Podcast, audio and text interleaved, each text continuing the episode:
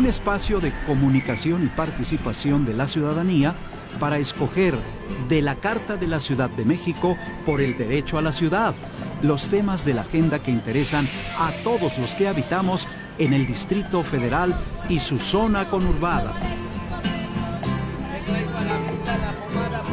Un ejercicio de radio participativa para exponer los problemas que afectan la convivencia en el barrio, el pueblo o la colonia y las alternativas para solucionarlos. Día con día la ciudad cambia y nosotros con ella. Mejorar nuestra calidad de vida solo es posible si ejercemos el derecho a la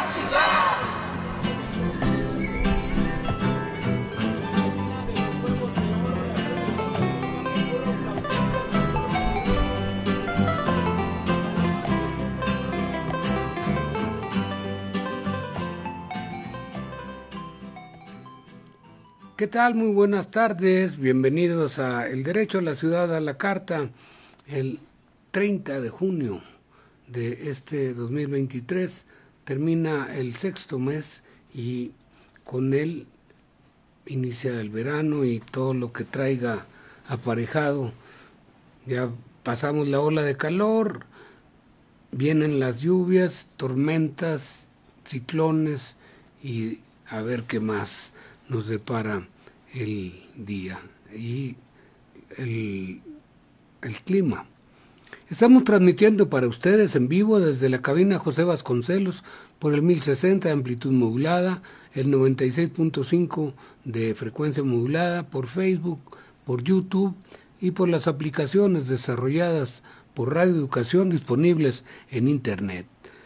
Están todas y todos invitados a hacer comentarios, a llamar, a, participar en este espacio, llamando a nuestras líneas telefónicas disponibles que son el 55 41 55 10 60 y el WhatsApp de cabina que es el 55 12 33 29 15.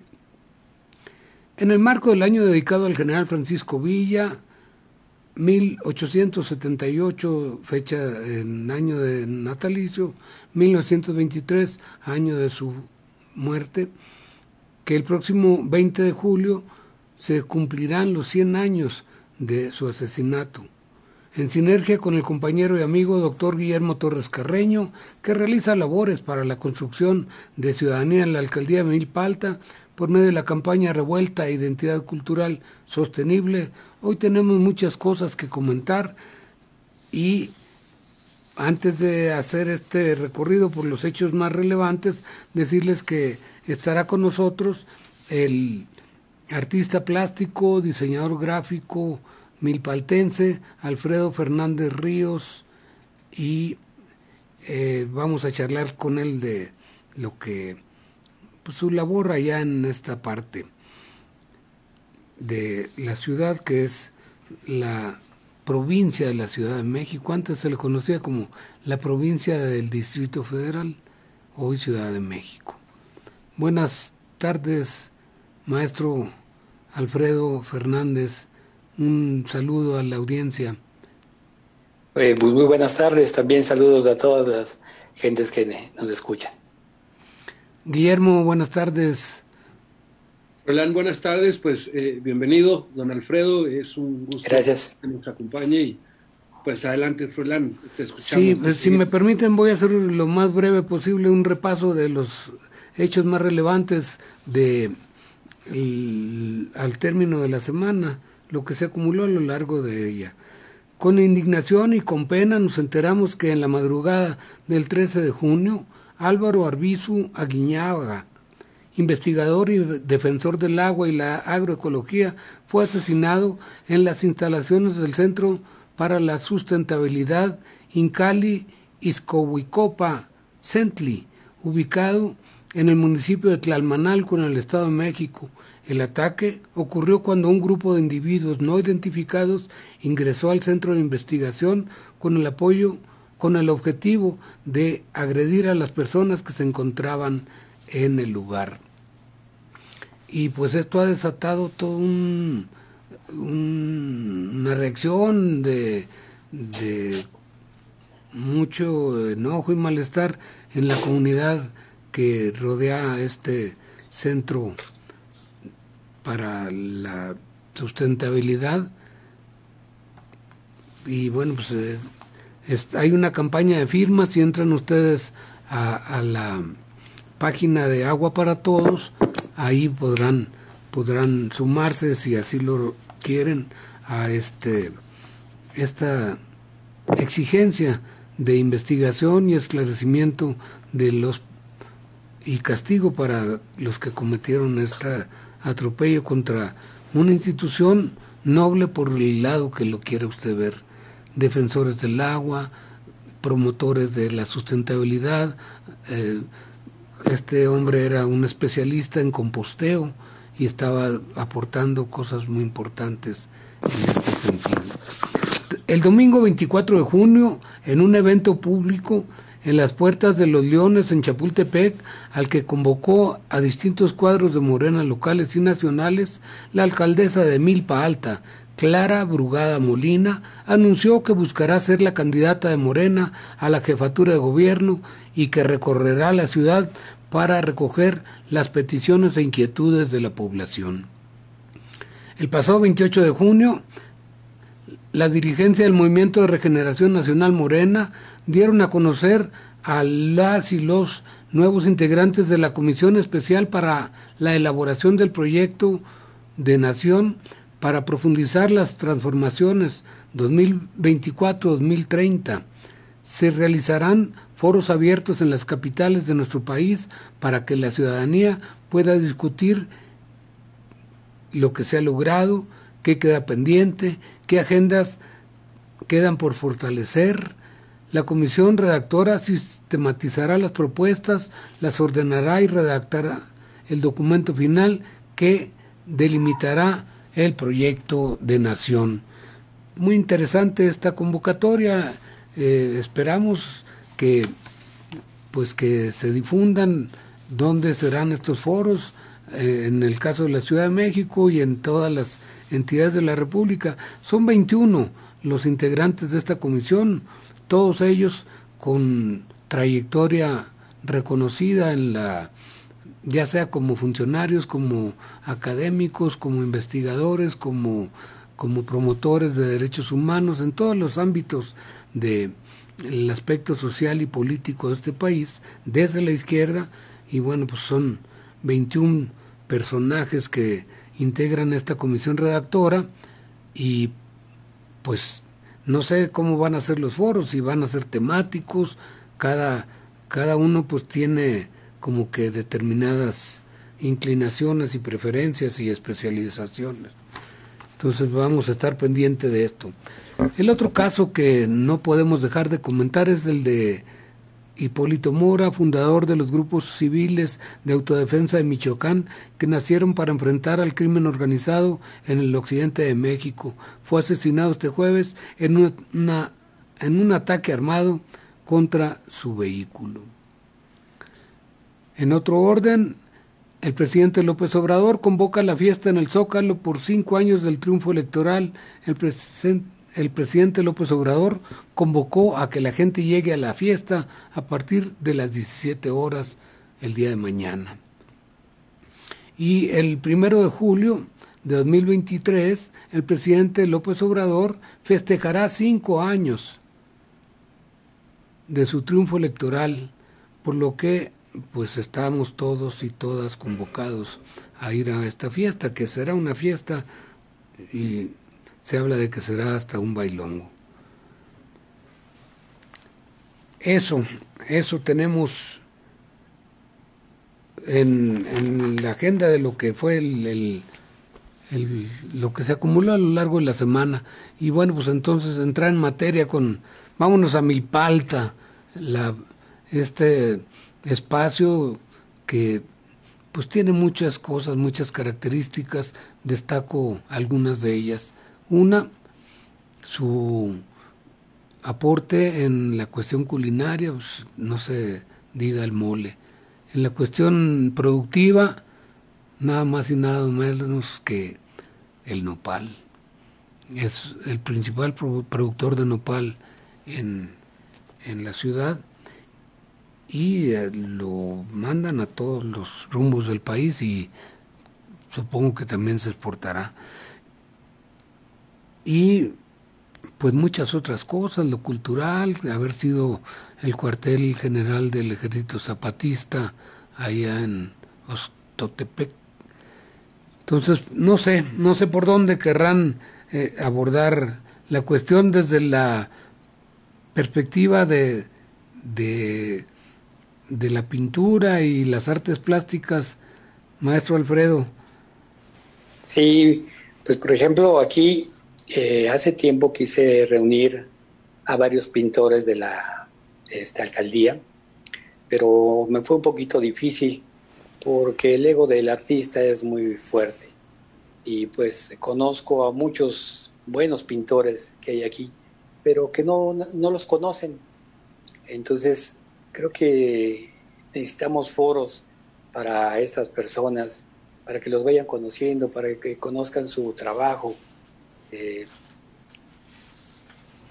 eso, bueno, eso es, esa es una de las cosas que ando tratando de, buscar para darle difusión a nuestra, a la parte cultural y artística de mi alcaldía. Y todo esto enfocado específicamente a las artes plásticas, tanto en el caballete como, como usted tiene trabajo mural también, ¿no? Este, sí, Eh, aquí digamos hay también escultores, hay este, pues mucha gente, mucho artesano, mucha están dedicados incluso a las eh, al rescate igual de tradiciones ancestrales como es la el, tejido de las de la cintura al, al tejido de Shakira a este bueno, hay, hay demasiada, demasiada, este, eh, demasiada artesanía que habría que rescatar. Sí, sí, pues hay de, en todos los órdenes y pues yo, yo creo que si habría que ponderar en orden de importancia las cosas, yo creo que el mole como, como, como arte, artesanía y lo que usted quiera, como le quiera llamar, es, es uno de los aportes importantes que tiene esta demarcación.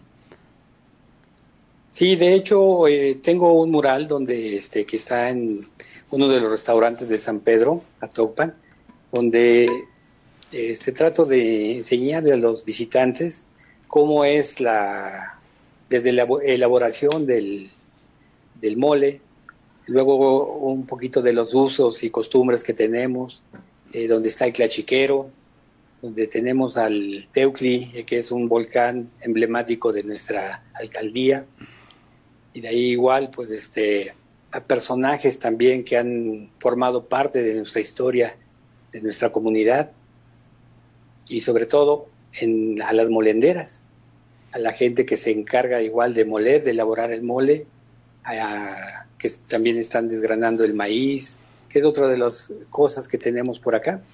Sí, pues eh, el, su trabajo muralístico es temático y habrá oportunidad de hablar de otros de otros murales que tiene en la alcaldía o fuera de ella y pero me gustaría invitar a Guillermo si tiene algún comentario, alguna pregunta que quisiera hacerle, maestro Alfredo.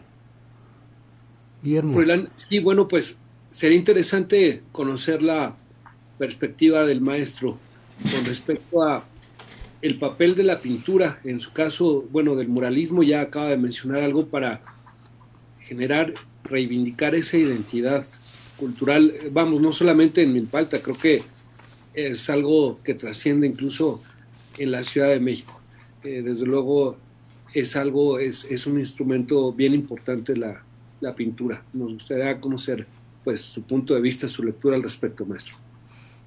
Pues aquí eh, hay algo que me, me, interesa mucho dentro de mi trabajo, es tratar de rescatar las tradiciones, las costumbres. Ahora, por ejemplo, con esta nueva tecnología que tenemos, eh, se están perdiendo, digamos, tanto valores como juegos autóctonos, eh, muchas buenas costumbres que teníamos aquí.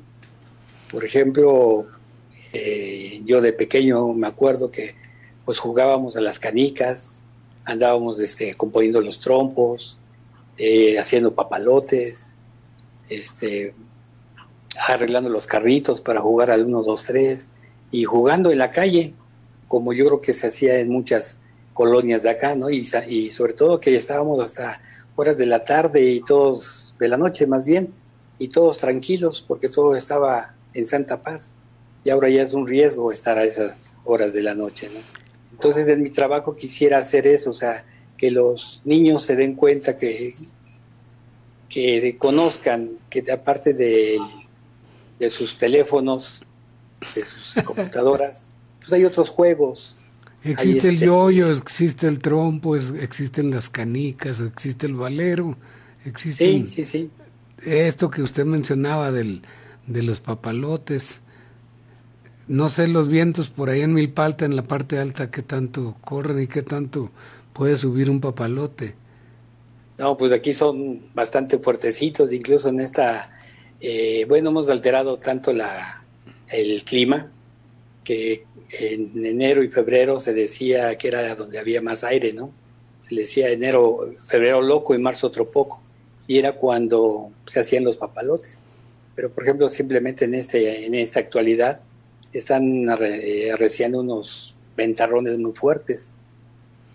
Que tiran árboles y todo eso. Sí, sí, sí, exactamente. Bien, pues eh, eh, encontramos algún material musical relativo a Milpa Alta. Me gustaría que lo compartiéramos si no tienen inconveniente.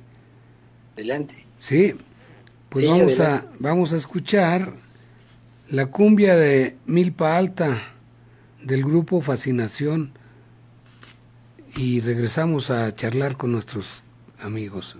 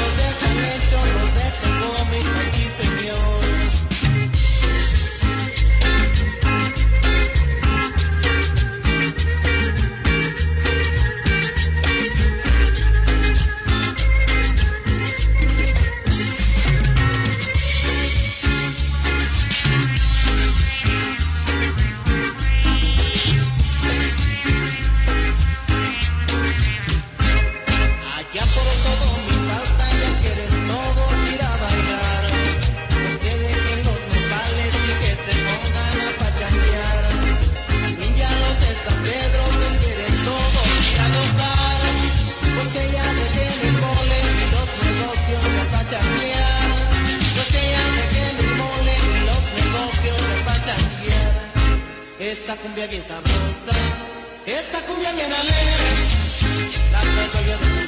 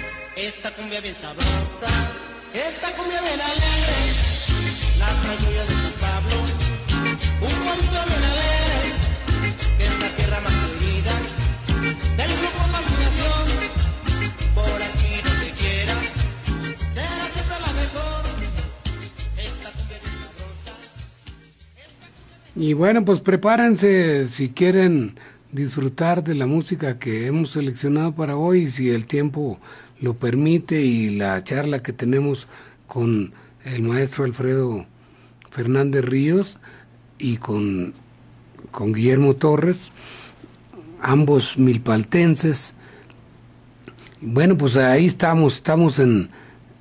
Eh, como que conociendo que también hay una parte festiva y bailadora, carnavalesca y, muy pachanguera en Milpa Alta. No sé si es así, maestro. Sí, así es. Incluso tengo entre pues las este proyectos hacer un mural de con la historia de acá de, de Villa Milpalta, bueno, de lo que es la alcaldía Milpalta, donde pues eh, resaltando las tradiciones, ¿no?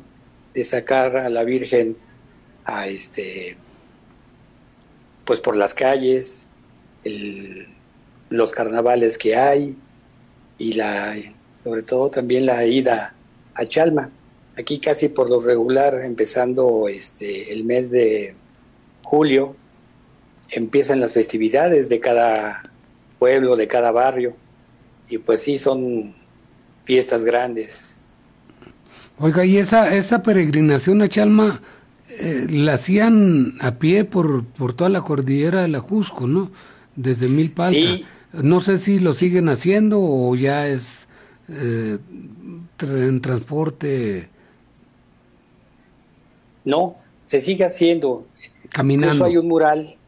Este, aquí hace, bueno, hace tiempo eh, existió doña Luz Jiménez, que era una mujer indígena de Milpalta y que se fue al centro. Y ella sirvió como modelo de, este, de Diego Rivera, de Jean Charlotte, de Fernando Leal.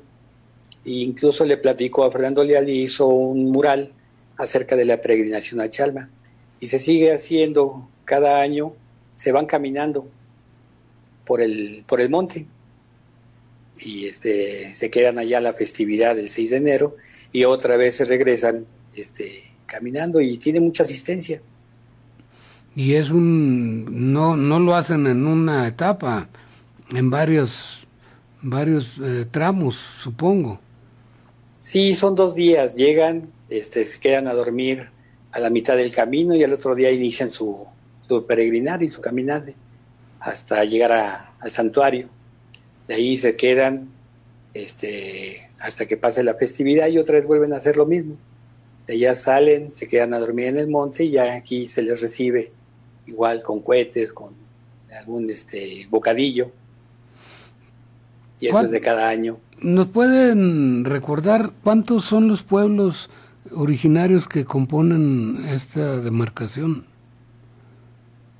Bueno, originarios son nueve y después se agregaron dos, o sea, sería, no tres, ahora son doce pueblos que conforman lo que es la alcaldía de Milpalta. Originalmente eran nueve. Sí. ¿Y esos tres por qué, por qué pasan? ¿Por razones administrativo-políticas? Eh, sí, sí, sí, más que nada fue así, que se fueron este, agregando a la, a la población. ¿Y cuáles son esos? Data de yo creo que de la época más o menos de la colonia. Ah, de entonces.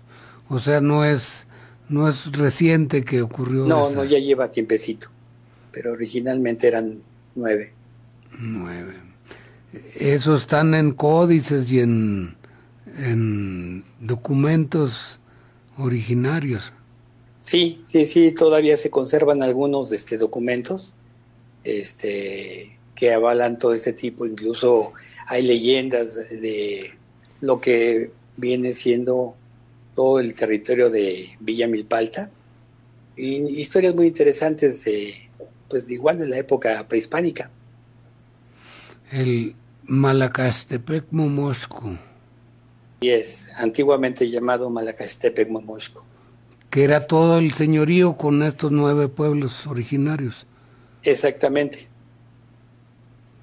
Bien. Incluso, bueno, cuenta la, la historia que tienen acá de que manda el señorío de Tenochtitlan, manda este, a Huitlahuilanque a someter a las tribus de chichimecas que había aquí y las compone entonces las organiza y se forma el señorío de en Momosco.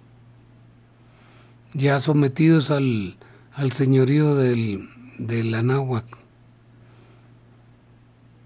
o, o incorporados a la federación. Incorporados, porque incorporados este, por gusto o, como fuera, pero incorporados. Es que así eran eh, el, los regímenes, eh, les llaman eh, despótico tributarios. Sí, sí, sí, ya pertenecía ahí a Tenochtitlan. Bien. El nombre se le cambió posteriormente porque aquí se sembraba mucho maíz y pues las milpas eran grandes, la tierra era muy fértil, entonces les llamaban las milpas altas y ahí fue donde se le cambió el nombre de milpa alta por el de Malacastepe en Momosco. Bien. Guillermo, ¿qué, qué aportas? Gracias, Froilán. Pues eh, estaría interesante que nos platique un poco de su obra, maestro Alfredo. Por ejemplo, me viene la interrogante de cuál es su fuente de inspiración. Desde luego, la inspiración de un artista, pues siempre viene de, del pensamiento lateral, de la creatividad, pero me refiero qué influencia tiene su obra en cuanto a otros pintores eh, que, eh, pues, ya hace algún tiempo hayan plasmado su obra, digamos, esta parte, el, el sentido social, de, la obra que pudiera haberle influenciado. Cuéntenos un poco de eso, quiénes son sus pintores, sus personajes favoritos. Por ahí tengo idea que, entre otros, Saturnino Herrán de Aguascalientes, que desde luego, eh, eh, aunque no es tan conocido como otros pintores, tiene pues una obra muy prolífica y además muy interesante, muy profunda. Fue un personaje casi digo, no, no, no, no comparo, pero sí con un talento muy, muy peculiar, muy especial, nato, ¿no? Eh, como eh, ver los trazos de, del colegio de Pablo Picasso cuando era un niño, ¿no? En el, en el Museo de París, ver esos trazos, o tú los ves, dices, qué impresión, esto lo hizo una persona por lo menos de 18 o 20 años de edad, ¿no? Y no, resulta que los hizo él cuando, cuando era un niño. Y algo parecido sucedió con, Saturnino Herrán. Maestro, cuéntenos de sus fuentes de inspiración. Pues sí, entre ellos está Saturnino Herrán. Eh, de él me agrada la forma de su dibujo, un trabajo anatómico este, estilizado muy, muy bonito, que este, pues, en ese tiempo empezó también lo que fue la revolución y pues sus medios no eran este, muy grandes, entonces tuvo que eh, usar la pintura de madera, o sea, como ahora se le llamaría el prismacolor y la acuarela, eh, pero y desgraciadamente pues este murió muy joven y ya no dejó ver más de su, de su obra, ¿no? Pero dentro de ella su trazo tan enérgico, su colorido, es este fabuloso. ¿Usted es académico, maestro? Eh, sí, soy egresado de la Escuela Nacional de Artes Plásticas. ¿Y tiene eh, alguna alguna corriente pictórica a la cual esté adscrito o, es es este abierto a todas las a la creatividad y, y busca la técnica una vez que tiene la inspiración. Pues yo creo que como estudiante va uno conociendo a un sinfín de grandes este, maestros dentro de la pintura y como que pues se aprende algo de ellos, ¿no? Como referentes tal vez. Pero yo creo que tengo una, una frase que la dijo un torero, porque pues también mi afición es un poquito dada al arte taurino y mi pintura también. Este, este pintor eh, dijo que se, bueno, dijo, se torea como se es. Entonces yo lo llevo al lado de la, de la pintura y lo manejo como que se pinta como se es, como a uno le nace, sin tratar de, eh, pues de copiar, ¿no? Sino que como uno lo sienta es como se va realizando la pintura. Pero si no tuviera las técnicas, muy difícil sería eh, plasmar lo que se es. Eh, pues yo creo que es cuando un artista se debe de esforzar por ir adquiriendo conocimiento ¿no? sobre las técnicas, eh, que son bastantes. Entonces irlas ocupando, irlas este, explorando para ver cuál es lo que más se adapta a uno o lo que más nos gusta. Sí, veo ahí al fondo de, de la pantalla, aparte de esta persona pues bastante sensual, este, en la parte alta un, pasaje taurino, ah, pues ahí está, mire, que, que ahorita a estas alturas del partido está un poquito cuestionada la cuestión taurina, el, por aquello del de la protección al, al, al, no daño a los animales. Al, entonces, pues para mí la tauromaquia no es más que una reminiscencia del circo romano. Así es. Yo creo que, eh, bueno, forma parte como que eh, de nuestras tradiciones, ¿no? Este, por ejemplo, si podríamos hablar de las tradiciones, también están las peleas de gallos, este, la charrería. También implican violencia. Sí. Maltrato y creo que, bueno, yo creo que en este caso es muy respetable, ¿no? La opinión de cada, de cada quien. Y pues a veces eh, por, por una u otra cosa como que se nos vino esta afición y pues igual, ahí, ahí queda, ahí está. Ahí está. y es, es parte de lo que se es. Exactamente, ¿no? O sea, por ejemplo, habrá gente que le gusta más el fútbol, otra, no sé, el boxeo, eh, o este deportes de, riesgo. Cada quien, yo creo que eh, habría que respetar, ¿no? Yo creo que cada quien sus gustos, su forma de pensar. Y, y es que eh, en el caso del tema taurino, pues no solo es la corrida, sino todo el ambiente que está en torno a eso, ¿no? La, el, el tablado, el cante, el baile, la comida, la bebida. Eh, hay toda una cosa que está ahí eh, en torno a, a, la afición taurina, ¿no? Sí, así es, eso pues viene eh, de digamos, desde la época, todo lo que es el cante, la música, eh, pues los, vienen desde los árabes, ¿no? Que conquistaron a, este, estuvieron viviendo mucho tiempo en España, de España nos llega a nosotros, y de alguna manera, así como trataron de imponer este, pues la religión, también se impusieron este tipo de eh, tradiciones. No trataron, no le impusieron. Sí, sí, exactamente, por eso digo, nos las impusieron y ya sí, siguen, bueno, ya son forma, son parte de nuestra eh, idiosincrasia, ¿no? Sí, eso es. Pues eh, yo les invitaría a que hagamos otra pausa musical, si les parece. Tenemos más material que, que para invitar a que la gente se ponga pachangosa. Eh, se trata, se trata, bueno, primero vamos a escucharla. Es la cumbia del nopal de Policarpio Calle. Ya hablaremos al término de la pieza quién fue Policarpio Calle Villalba.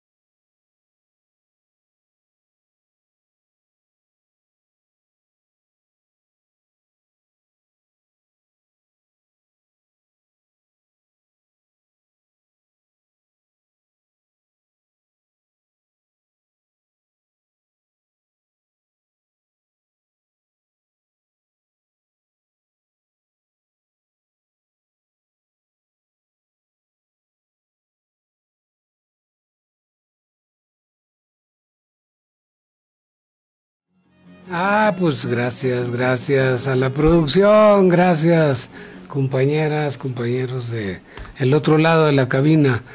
Ahí, el 28 tuve un, ciclo completo y pues estamos de fiesta, estamos enfiestaditos y tan estamos enfiestados que el próximo viernes a las 6 de la tarde viernes 7 de julio, vamos a tener una convivencia aquí en las instalaciones de la emisora para celebrar 10 años de el derecho a la ciudad a la carta, este espacio de radio participativa al que están todas, todos y todes invitados eh, el viernes próximo 7 de junio, julio, a partir de las 6 de la tarde vamos a cambiar el horario habitual de transmisión. Em, eh, empezamos a las 6 la transmisión hasta las 8 de la noche, entonces están todo el personal que sigue las emisiones o, o de alguna manera se enteran de que habrá pachanga y acá los esperamos el próximo viernes. Y pues gracias, gracias por, por este regalito que me acaban de, de sorprender aquí las compañeras y compañeros. Seguimos, seguimos a, a terminar la emisión porque pues quedan pocos minutos y muchas cosas que, que comentar. Eh, estábamos escuchando antes de estas mañanitas a este maestro maestro de la del vallenato y la cumbia Policarpo Calle Villalba él nació en la ciudad de Sagún, departamento de Córdoba, en Colombia, y pues por razones diversas migró, llegó a, acá a nuestro país y se fue a radicar a Milpalta, a, a este pueblo originario de San Pablo Estotepec, que tiene una gran tradición, una gran historia, que entre otras es el, el, el recinto donde se acuartelaron las tropas zapatistas previo a la a, la toma de la ciudad. Ahí se era el, pues el camino donde corrían las las eh, tropas zapatistas y ahí el maestro Alfredo tiene un mural entonces todo todo nos lleva a Ostotepec a, a este Policarpo que parece que fue una persona muy muy estimada por el pueblo de Ostotepec y, y ahí tenemos un mural muy importante, temático también, y ahí relativo a justo a esta vocación zapatista que aún está vigente en esta en este pueblo originario. Maestro.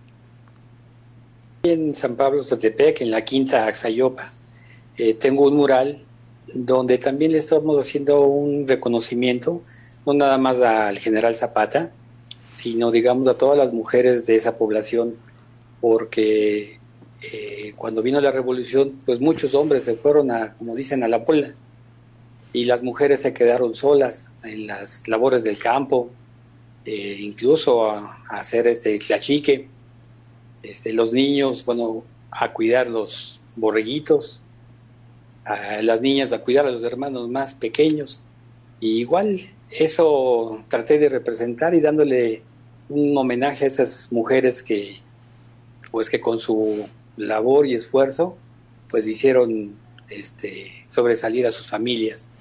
Y más arribita también tengo otro mural, que es la historia de la llegada al agua a San Pablo Sotepec, donde antes pues no había agua y se tenían que ir a lavar hasta Nativitas en Xochimilco o de ahí acarrear el agua en mulas o con como se pudiera para llevarlos a San Pablo.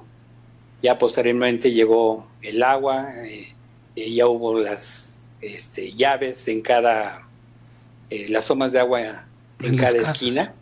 Sí, no, en cada esquina. Ah, no, no era donde uno iba con su aguantador, sí, donde iban con sus cubetas o sus aguantadores para acarrear el agua a sus casas y de hecho se hacía una fiesta eh, cada eh, año en conmemoración del día de la llegada al agua, que era muy grande, con bailes, eh, funciones de box, y incluso había desfiles, se hacía una festividad muy grande.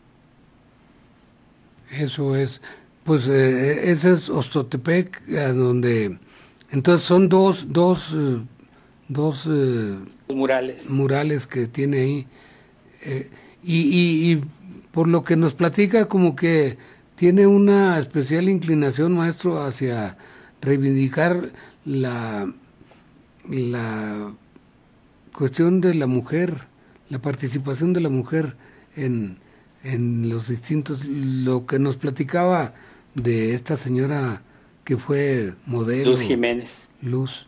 Y ahora pues nos refiere esto del homenaje que le hace a la mujer que tuvo que sustituir las labores rudas del campo cuando los hombres se iban a la bola.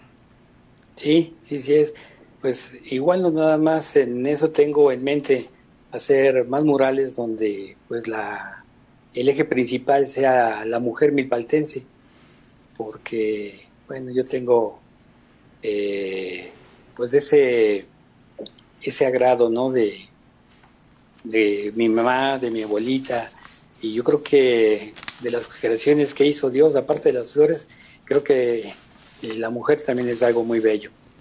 Claro, pues eh, es nada más y nada menos que la mitad del cielo, dice la filosofía china.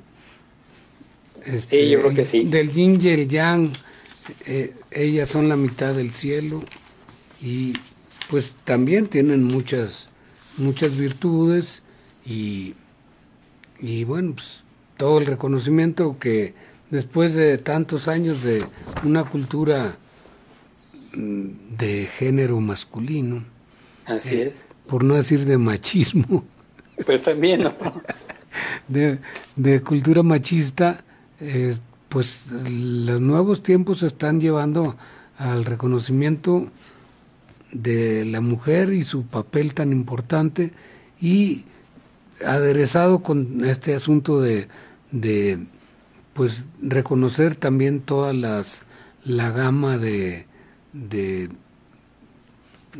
pues que no que no es la la cuestión binaria hombre mujer sino que hay toda una gama de de de eh, inclinaciones o personalidades o yo no sé cómo cómo se le puede llamar a eso pero que no son ni hombre ni mujer sino otras cuestiones sí. ya, eh, ya se le llama, eh, en siglas es LGBTQ y más. Dicen que en gusto se rompen géneros, ¿no? Así es. Pero sí, yo creo que pues si seguimos los órdenes naturales de la creación, pues hay hombre y mujer, ¿no? Entonces, ya lo demás, como decía hace rato, pues igual todo es respetable, porque si nos ponemos este, nosotros a juzgar a los demás, creo que sería muy complicado y nos llevaría como que nos quitaría esa parte de felicidad y de vivir tranquilos, ¿no? Por cada quien, decía mi abuelita, cada quien que se rasque con sus uñas. Cada quien que sea como quiera ser. y como, y como la naturaleza lo haya dotado, pues es que eso es lo que tendríamos que estar entendiendo, que, que no, no todo es hombre-mujer, sino toda una diversidad de, de, de cuestiones Mm, internas en las personas que, que pueden no ser binarias, ni hombre ni mujer, sino LGBTQ y más. y, lo, y lo que se acumule. sí, ¿no? Así es. Bien, pues estamos, estamos llegando al final de, de la emisión. ¿Con qué, ¿Con qué podemos concluir, Guillermo? ¿Algún comentario final? Eh, ¿Algo que le quieras preguntar al maestro? Pues antes que nada, feliz cumpleaños, un abrazo fraterno, compañero. Y, este, y bueno, sí, eh, para comentarle al maestro Alfredo, eh, más bien, sí, preguntarle esa, esa parte del artista, bueno, esta parte de la tauromaquia, sin entrar en el tema tan complicado de, sí, desde luego, el sufrimiento de los de los animalitos, más bien como, eh, no sé, algo que, algo cambió, algo, algo se rompió en la sociedad hace tiempo, no, no solamente aquí en toda la ciudad, en todo el país, en todo el mundo, ¿no? Y finalmente, sí, dentro de, ese esquema, que a no dudarlo hay que, hay que cuidarlo, hay que cuidar los animales, eh, definitivamente, yo recuerdo cuando era un niño que iba a la Plaza de Toros, llegué a ir un par de veces, y era algo bien distinto, es decir, me atrevería a decirlo en términos de el morbo de la gente de ir a ver sufrir al animalito como hoy no se daba antes, ¿no? a fin de cuentas era... pues creo que, como decía hace ratito, este, eh, que a lo mejor nos remontamos al, a la época romana, ¿no? Al Coliseo.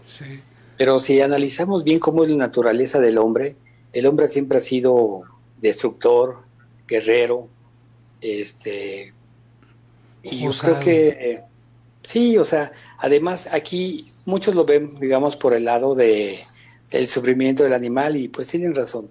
Pero esos animales son creados precisamente para, digamos, para lidiarlos, para torearlos. Porque si de no ser así, pues se perdería esa raza. Además, yo creo que también falta mucho conocimiento acerca de la fiesta taurina, porque en las ganaderías eh, junto con los animales que viven sueltos, existe una gran diversidad de animales, de fauna y de flora, y gracias a ellos existe Hay una ganadería en Toluca que es de las más viejas. Eh, la primera ganadería eh, que hubo aquí en México es Atenco, donde ahora ya se redujo bastante la población, incluso ya casi ni tienen toros. Y ya son puros edificios, puras zonas habitacionales. Entonces entra ahí la contaminación, entra todo eso. Y sin en cambio en las pocas ganaderías, bueno, en las muchas ganaderías que hay, pues todavía viven los venados conviviendo con los este con los toros. Están incluso los pumas, los armadillos, los conejos y todo, incluso llegan como casi todas las ganaderías deben tener agua, llegan las aves de migración, llegan ahí y otra vez se van, entonces es un ecosistema que gracias a la a, a la vida del toro bravo este existe. Y de no ser así pues se perdería. Se perderían muchas, muchas especies y mucha parte del ecosistema. Maestro, además, este, sí. De, me gustaría que nos platicara desde su punto de vista personal, a usted qué, cómo disfruta esta cuestión del, del, de la fiesta brava, así llamada. Bueno, yo lo disfruto desde la parte del colorido, la belleza del animal, incluso a veces la belleza, digamos, de los, de los pases, ¿no?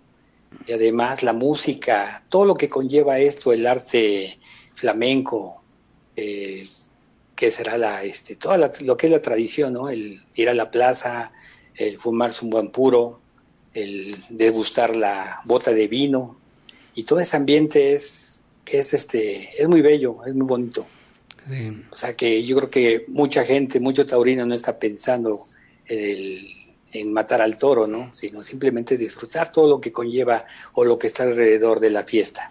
Sí, pues me, sobre todo. Me recuerda, me recuerda ese poema de García Lorca que dice Jacinto Torres Heredia hijo y nieto de Camborios, con una vara de mimbre, va el domingo a ver los toros. Sí, de hecho, y eso habla de toda esa cultura eh, gitana y, arabesca y todo lo que hay en, esto. Sí, así es. Y hasta ahí, hasta ahí nos da tiempo para, para estar hoy, hoy Esperamos que no sea la última vez, maestro Alfredo, que nos pues pueda muchas gracias por dar algo de su tiempo, que me dieron. algo de su tiempo y, comentarios del, de pues las cosas que sean importantes en la vida de esta hermosa demarcación Milpalta, cofra de, de tantas cosas importantes de nuestra identidad como ciudad y como, como pueblo originario. Gracias. Gracias. No, pues gracias Alfredo Fernández Ríos. Gracias, Guillermo Torres. Ya nos vamos. Gracias, buenas noches. Gracias. Buenas noches. Hasta luego. Gracias.